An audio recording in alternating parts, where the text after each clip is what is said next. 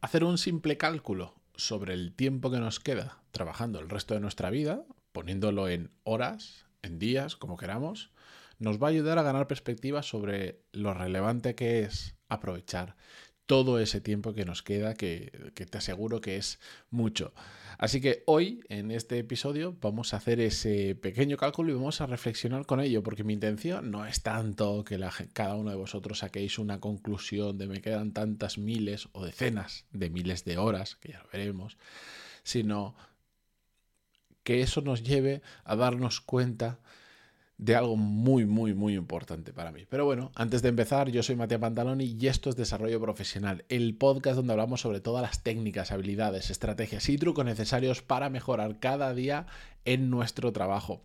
Bien, eh, Vamos a ir con una. Vamos a empezar con el cálculo, que es muy fácil, y aquí cada uno pues tendrá que adaptar a su situación. Os voy a poner el caso primero genérico y después el mío. Imaginaros, voy a, voy a ir viendo la chuleta para no hacer los números de cabeza más o menos un año tiene 236 días laborables. Que yo sé que ahora alguien me dirá, no, porque yo tengo 230 porque mi convenio. Que sí, más o menos.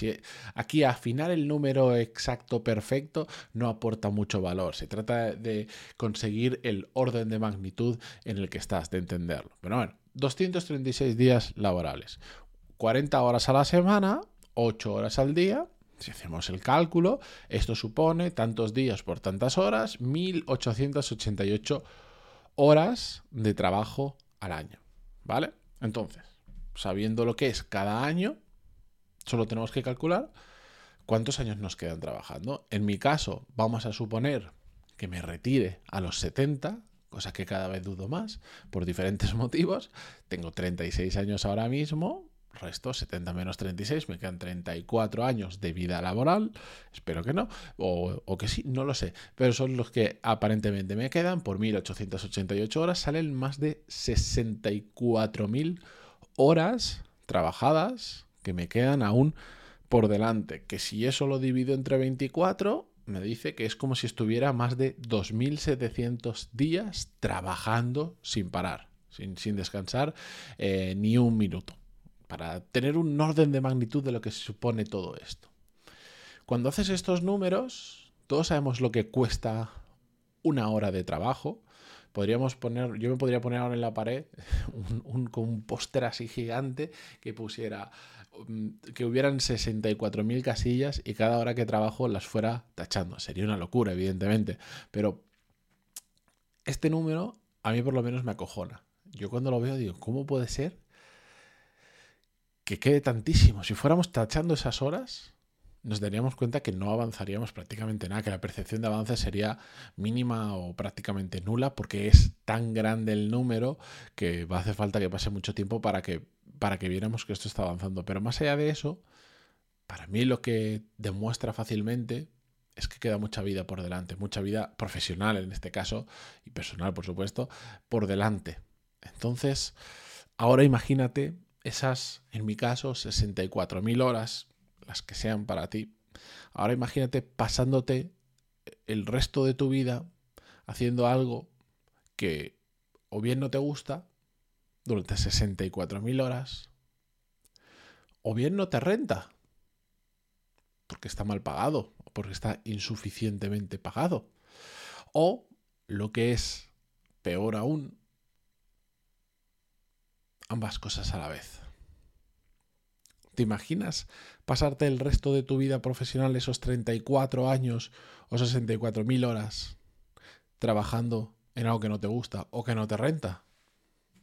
Pues yo creo, me imagino que ninguno nos gustaría, ¿no? Pues ahora lo que deberíamos reflexionar es si realmente esa situación se va a dar, no se va a dar, o si estamos haciendo algo para que al menos todas esas horas que nos quedan por delante nos gusten o nos renten, o lo mejor de todo, ambas cosas a la vez. Y ahí está mi reflexión. Eso es lo que yo quiero provocar y una cosa en la que yo pienso muchísimo y en la que llevo muchos años actuando para que cada vez, cada hora que invierta, me guste más y también, por supuesto, me rente más. Es decir, ya que voy a pasar tanto tiempo trabajando, mejor sacarle el máximo provecho posible. ¿Por qué? Porque el sacarle el máximo provecho posible significa que genere en este caso más dinero y eso me permita llevar una mejor vida. ¿Vale? Que lo que pasa es que a veces esto a mí hasta me cuesta decirlo abiertamente porque me imagino que en un tema sociocultural el hablar de dinero, por lo menos en nuestra cultura, en otras culturas se, se, hace mucho de forma mucho más abierta, hablar de dinero parece que, que si mencionas el dinero o que quieres ganar más dinero con lo que estás haciendo, en círculos pequeños y con gente conocida es como muy fácil hacerlo y es como algo lógico que todos queremos ganar más dinero con lo que estamos haciendo, pero cuando lo haces de forma pública, de forma abierta, da la sensación de que enseguida pues se te tacha de tiburón, de, que solo te importa el dinero y no, no tienen nada que ver. Para mí es un tema de, joder, ya que, mira, lo puedo decir en número de ahora en adelante, solo tengo que ir restando 1900 horas cada año que pase después de este episodio. Puedo decir, bueno, ya que voy me quedan más de 64.000 horas trabajando, pues espero sacarle la máxima rentabilidad posible.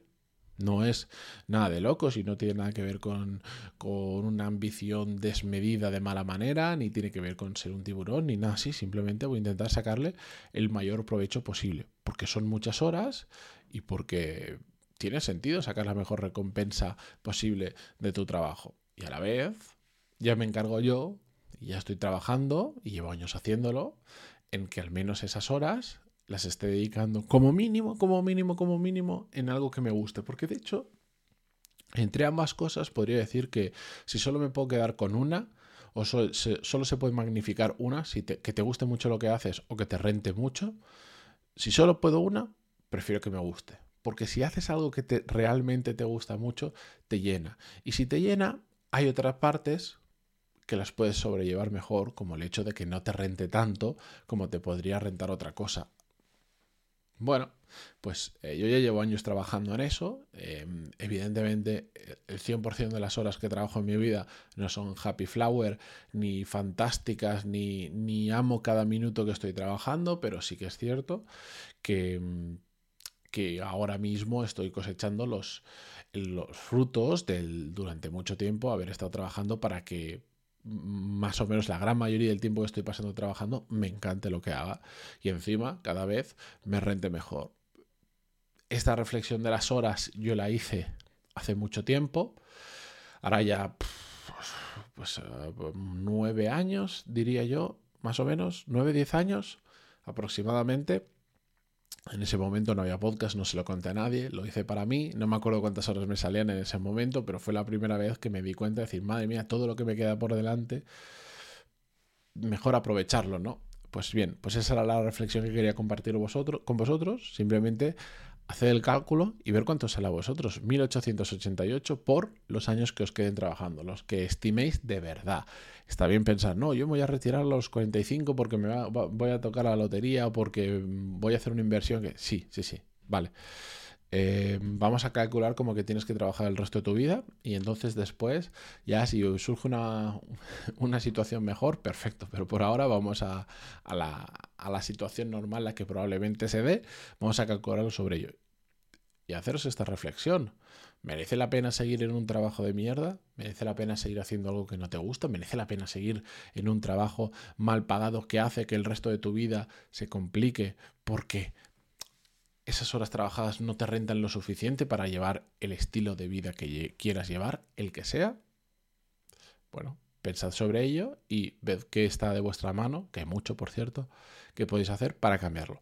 Así que nada, con esto yo me despido. Muchísimas gracias a todos los que estáis al otro lado escuchando o viendo este podcast y mañana continuamos con uno nuevo. Adiós.